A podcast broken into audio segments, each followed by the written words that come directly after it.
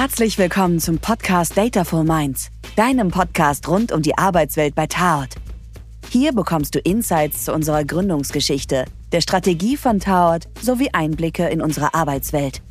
Dürfen wir vorstellen? Unser Gründer und Host Simon Bieler.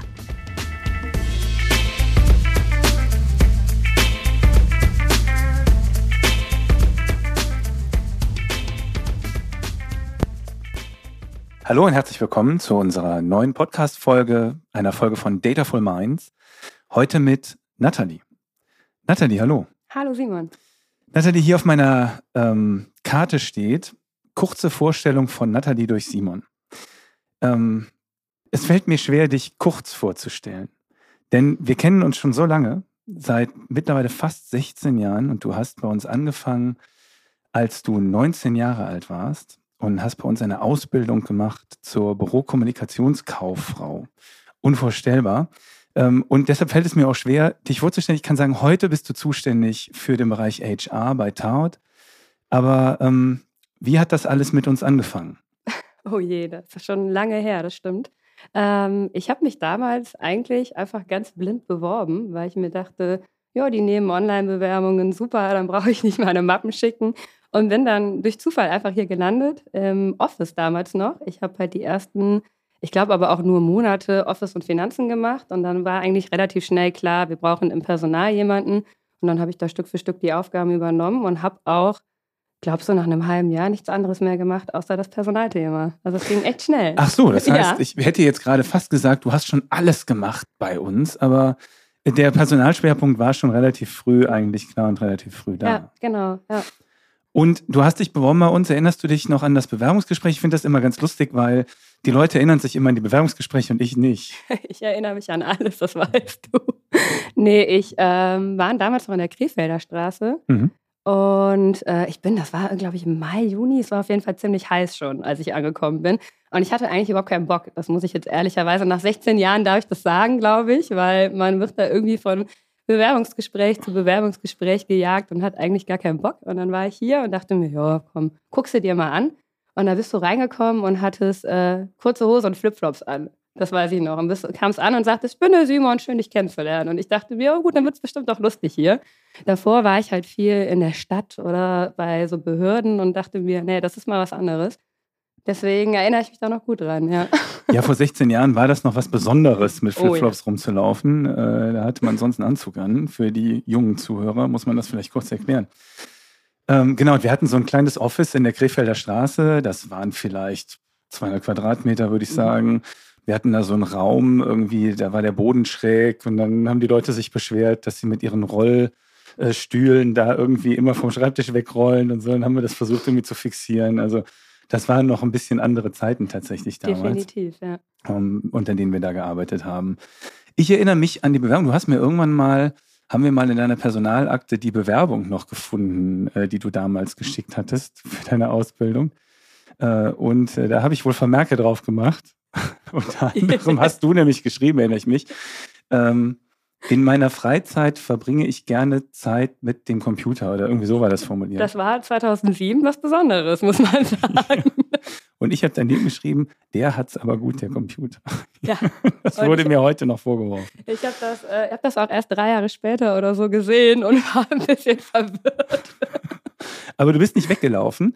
Und das auch, glaube ich, obwohl deine Eltern gar nicht so uns favorisiert haben als äh, Arbeitgeber. Gar nicht, nein. Meine Mutter sagte, elf Mitarbeiter, der Chef ist, weiß nicht, du bist, glaube ich, 80er Baujahr. Das mhm. heißt, du bist ja gerade mal sieben Jahre älter als ich. Das war für meine Mutter war das Horror.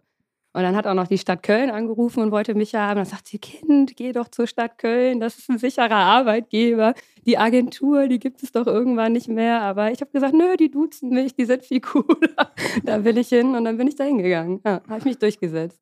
Sehr schön. So, und jetzt haben wir 16 Jahre miteinander ausgehalten. Du mit mir vor allem ausgehalten, muss man sagen.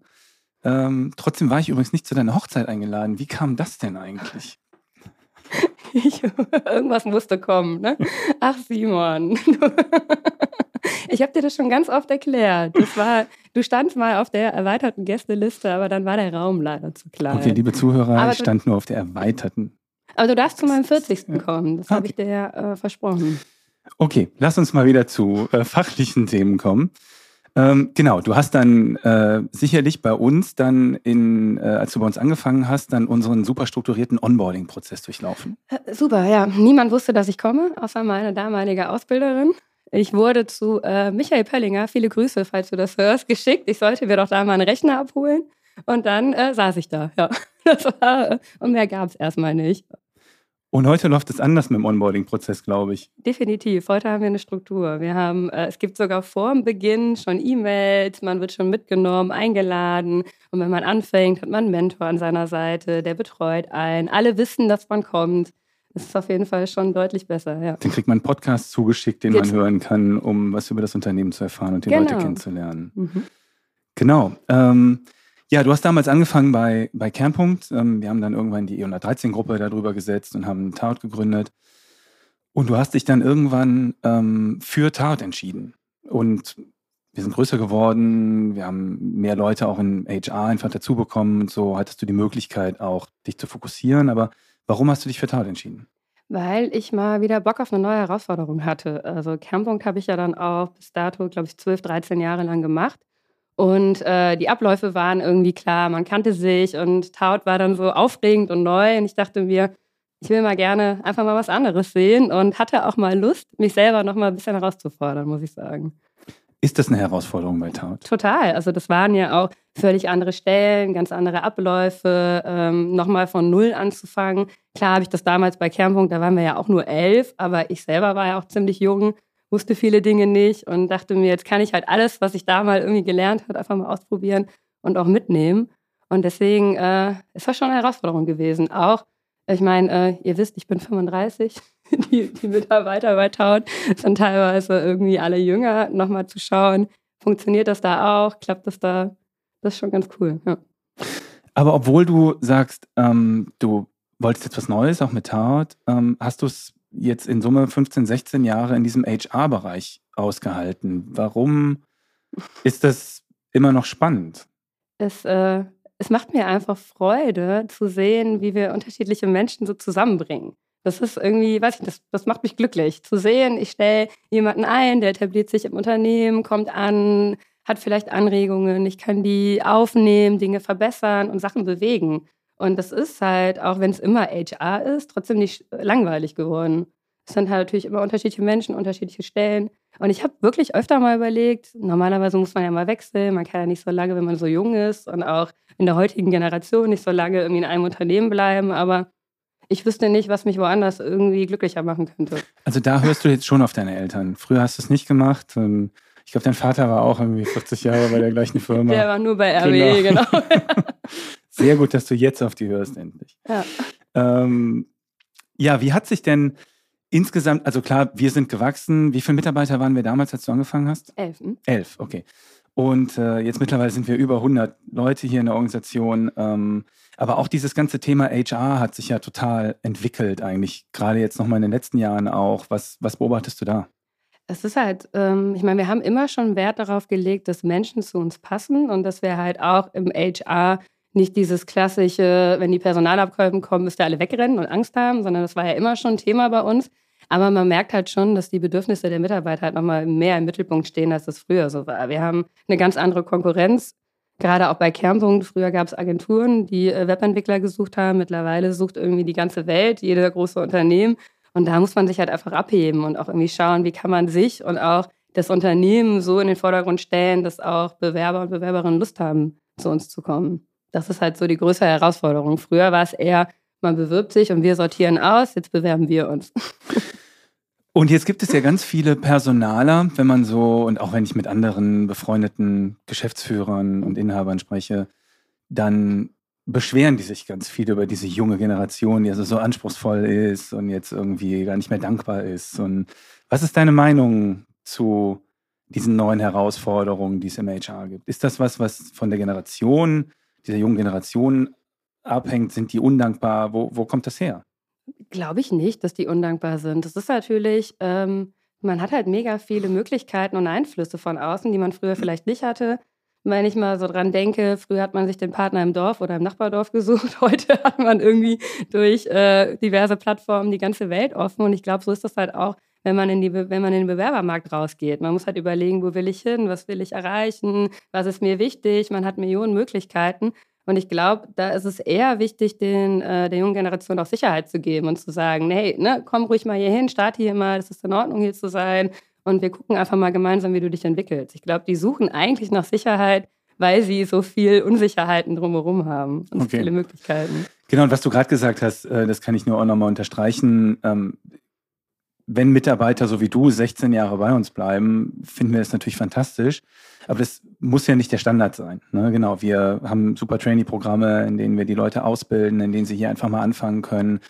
Und wenn Mitarbeiter bei uns einfach auch mal zwei, drei, vier Jahre sind, können wir sie super weiterentwickeln, ihnen ganz viel zeigen, sie können ganz viel bei uns mitnehmen und trotzdem auch für uns auch tatsächlich mithelfen in unseren Projekten und bei uns in der Organisation mithelfen. Deshalb genau, man, eine Entscheidung, die man heute trifft, ist nicht für 16 Jahre. Vielleicht, wenn man das möchte, ist es so, aber es muss nicht so sein. Nee, eben. Also ich finde halt auch, äh, es kommt halt immer darauf an, warum geht man? Das ist mir immer wichtig, rauszufinden, warum wechselt jemand. Und wenn jemand wechselt, weil er sagt, ich suche mir eine andere Herausforderung oder ich will mal was anderes sehen, finde ich das vollkommen in Ordnung. Wenn jetzt jemand gehen würde, weil er sagt, die Konkurrenz macht es besser, das wäre dann für uns schwierig. Da würde ich halt schon, ne, das möchte ich nicht. Aber wenn jemand sagt, ich war jetzt hier zwei, drei Jahre, ich habe hier irgendwie alles gesehen, ich habe mal Lust auf eine neue Herausforderung, dann ist das auch in Ordnung, finde ich.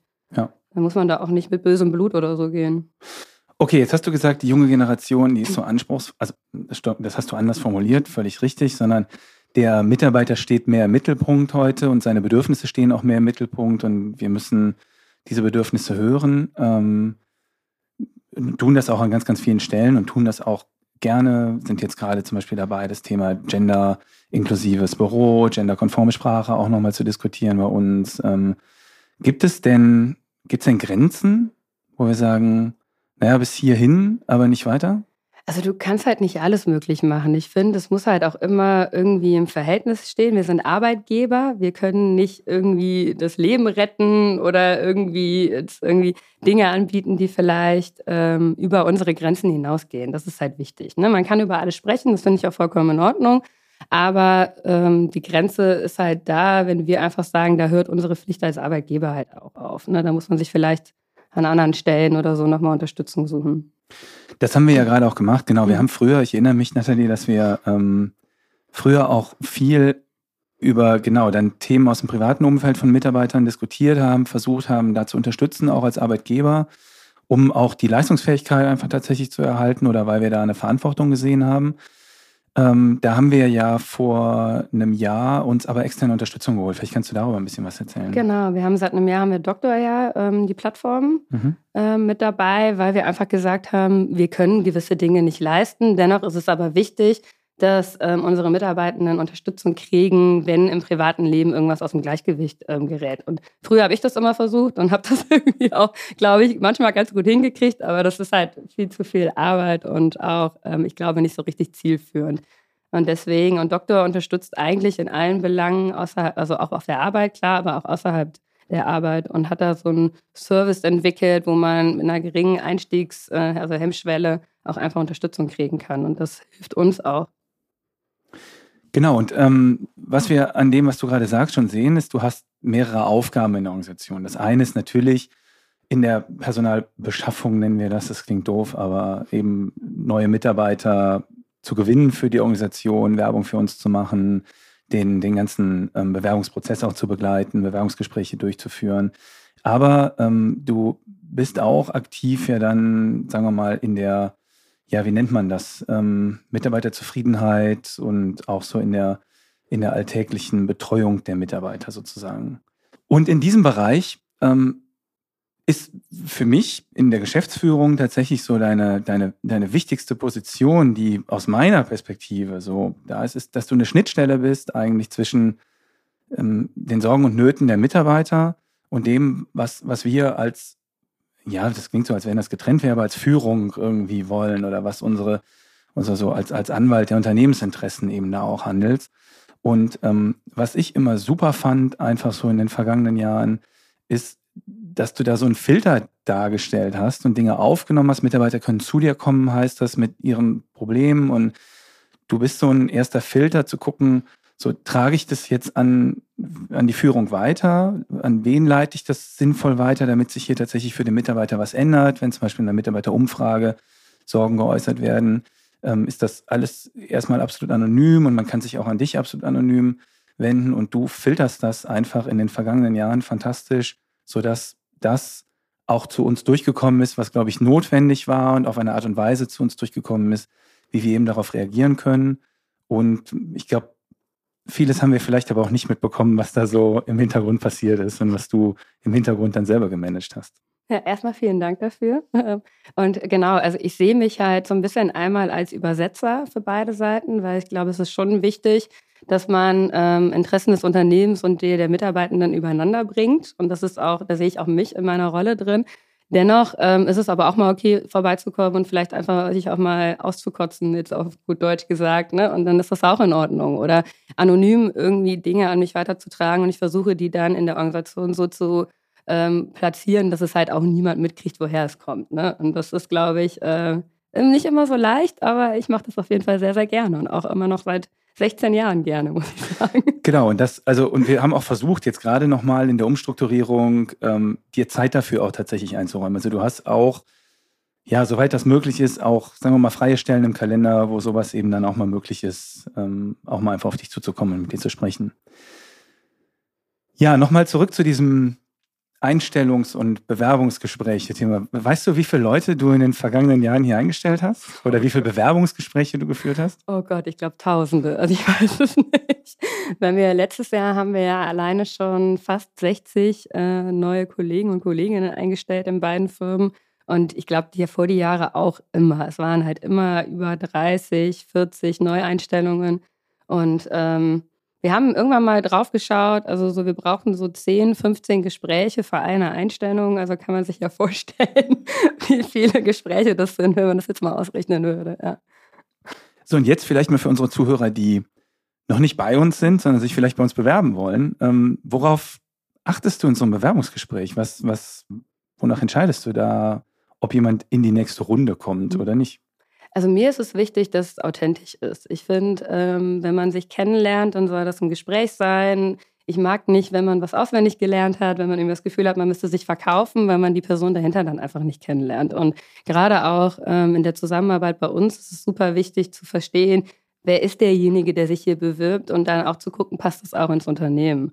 Und ansonsten, wenn man natürlich mal auf Taut beziehen würde, ist es halt, Bock auf Daten ist wirklich so ein Thema. Ne? Man, wir bieten ja auch wirklich viele Einstiege für Junioren oder auch Absolventen an. Und da geht es wirklich einfach darum, man hat Lust auf das Thema, man brennt dafür, man will irgendwie einsteigen, Dinge vorantreiben und hat so eine glaubhafte Motivation dahinter. Das ist halt das, wo wir so am meisten Wert drauf legen. Und auch ein Mix aus Ehrgeiz, aber trotzdem dieses Wir im Team bringen Dinge voran. Das ist, mhm. glaube ich, das, was wichtig ist man muss ein Teamplayer sein, aber trotzdem auch Ehrgeiz haben, äh, was voranzutreiben. Und du hast gerade gesagt, das Wichtigste ist so das, ja, was man bei euch im HR Cultural Fit nennt. Äh, was, man soll sich nicht verstellen, sondern mhm. authentisch sein. Aber was sind das für Leute? Was müssen die mitbringen, damit der Cultural Fit da ist? Was, worauf achten wir da?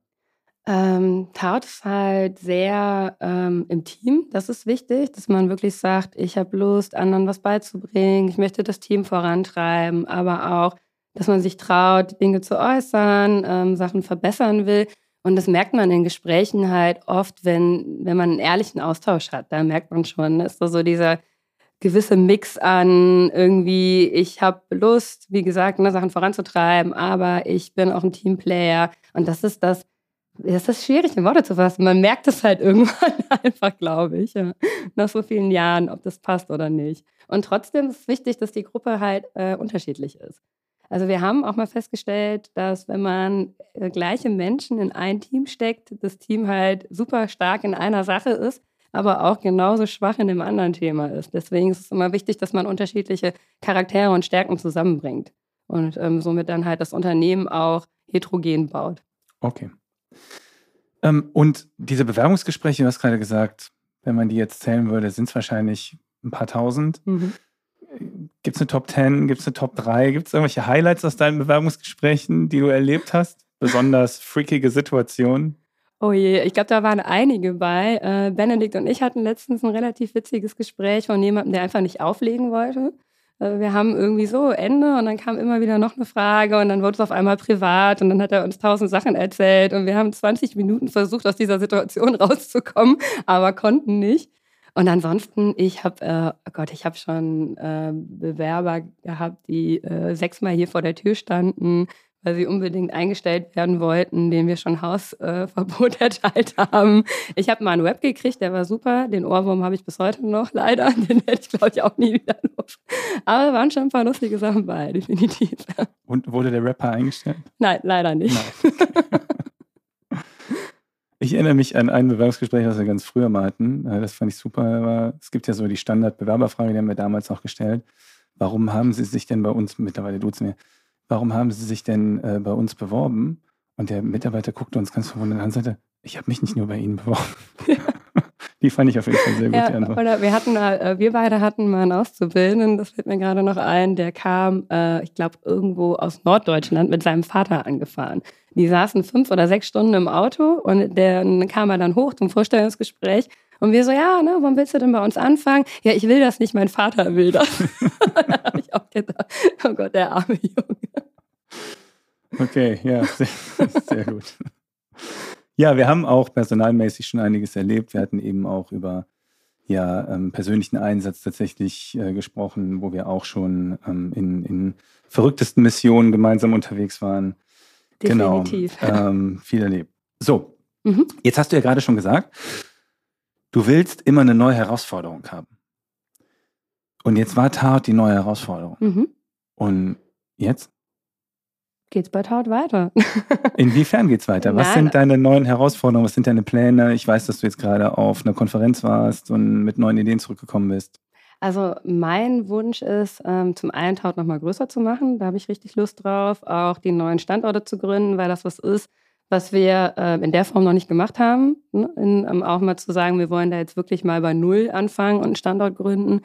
Da habe ich äh, mega Lust drauf. Und ansonsten ist halt Wachstum ist spannend, zu schauen, wie kommen die neuen äh, Bewerber und Bewerberinnen rein und auch näher ranzukommen. Also ich muss schon sagen, ich glaube, ähm, da werden die Taut-Mitarbeiter mir auch recht geben, dass es noch nicht so ist, wie es damals bei Kernpunkt war, dass man weiß, da ist Nathalie, da kann ich hingehen, die kann ich ansprechen. Das ist jetzt was, was ich gerade versuche. Ich gehe ins Daily mit rein, ich versuche in den Austausch zu gehen, um einfach nochmal stärker klarzumachen, ich bin auch dafür da, um hier auch kulturelle Themen mit voranzutreiben und das ist so jetzt gerade die Herausforderung für dieses Jahr, neben dem Standauf, Standouten und dem Wachstum halt einfach auch nochmal deutlich näher ranzukommen wieder. Und ich glaube, den Onboarding-Prozess wollt ihr gerade verbessern, deshalb nehmen das wir auch. diesen Podcast auf, damit die Leute einen Eindruck kriegen. Genau. Und da kommen noch so ein paar andere Sachen auch, die wir in diesem Onboarding-Prozess, glaube ich, noch verbessern wollen. Genau, da gehe ich mit Till und Benedikt jetzt nochmal ähm, in Termine, dass wir da nochmal schauen, nochmal mehr Standards schaffen, vielleicht auch nochmal den Mentoren mehr in die Hand geben, dass sie da auch nochmal die Möglichkeit haben, Dinge nochmal standardisierter und qualitativ hochwertiger nochmal umsetzen können. Obwohl wir immer gutes Feedback kriegen, muss man auch sagen. Ich hatte eben noch ein äh, Onboarding-Feedback-Gespräch, das wieder sehr positiv war. Schön. Und unser Mitarbeiter-Feedback von den Mitarbeitern, die wir dann haben. Wir haben ja gerade auch eine Mitarbeiterumfrage gemacht. Mhm. Kannst du dazu vielleicht noch ein bisschen was erzählen? Ähm, genau, wir hatten, äh, wir haben jetzt mal versucht zu sagen, wir wollen nicht mehr zwei Stunden Umfragen machen, wo man ganz, ganz detailliert reinschreibt, was einen irgendwie beschäftigt, weil die anonym sind und wir festgestellt haben, dass man viel Zeit in die Umfrage investiert, viel Zeit ins Ausfüllen investiert, aber wenig Impact dann mit den Ergebnissen hat, weil sie anonym sind und man sie nicht so richtig greifen kann. Deswegen ist jetzt der neue Ansatz zu sagen, lieber quartalsweise, kurze, knackige Fragen, so ein bisschen Stimmungsbild abholen und dann aber auch jeden auffordern, mit uns direkt in den Austausch zu gehen. Das haben wir jetzt in der ersten Umfrage zwei gemacht, muss man sagen. Ich glaube, das ist erstmal auch ein bisschen eine Hemmschwelle. Ähm, ich glaube, die beiden hatten aber ein gutes ähm, Gefühl und auch ein gutes Erlebnis und wir hoffen, dass das jetzt halt nochmal öfter dann auch passiert und äh, dass auch mehr teilnehmen. Weil auch das war äh, was, ähm, die Teilnehmerzahl war halt leider bei 60 Prozent, sondern dass man halt wirklich merkt, diese zwei, drei Minuten Aufwand sorgen auch dafür, dass sich hier wirklich Dinge bewegen. Ja, genau. Also ja. das auch nochmal als Aufruf an alle unsere Mitarbeiter über diesen Podcast. Ja, Nathalie, mhm. ähm, vielen Dank für den, für den kleinen Einblick in, in unsere und deine Vergangenheit und in die aktuellen Entwicklungen bei Tart. Und ich hoffe, ähm, ja, dass du es noch weitere 16 Jahre bei uns aushältst. Ähm, die Einladung zum 40. Geburtstag ist hiermit auch festgehalten. Auf Kannst, Ton, ja. Kommst jetzt nicht mehr raus. Äh, genau. Vielen lieben Dank und äh, ja. Ja, danke für die Einladung, Simon. Gern. Tschüss. Tschüss.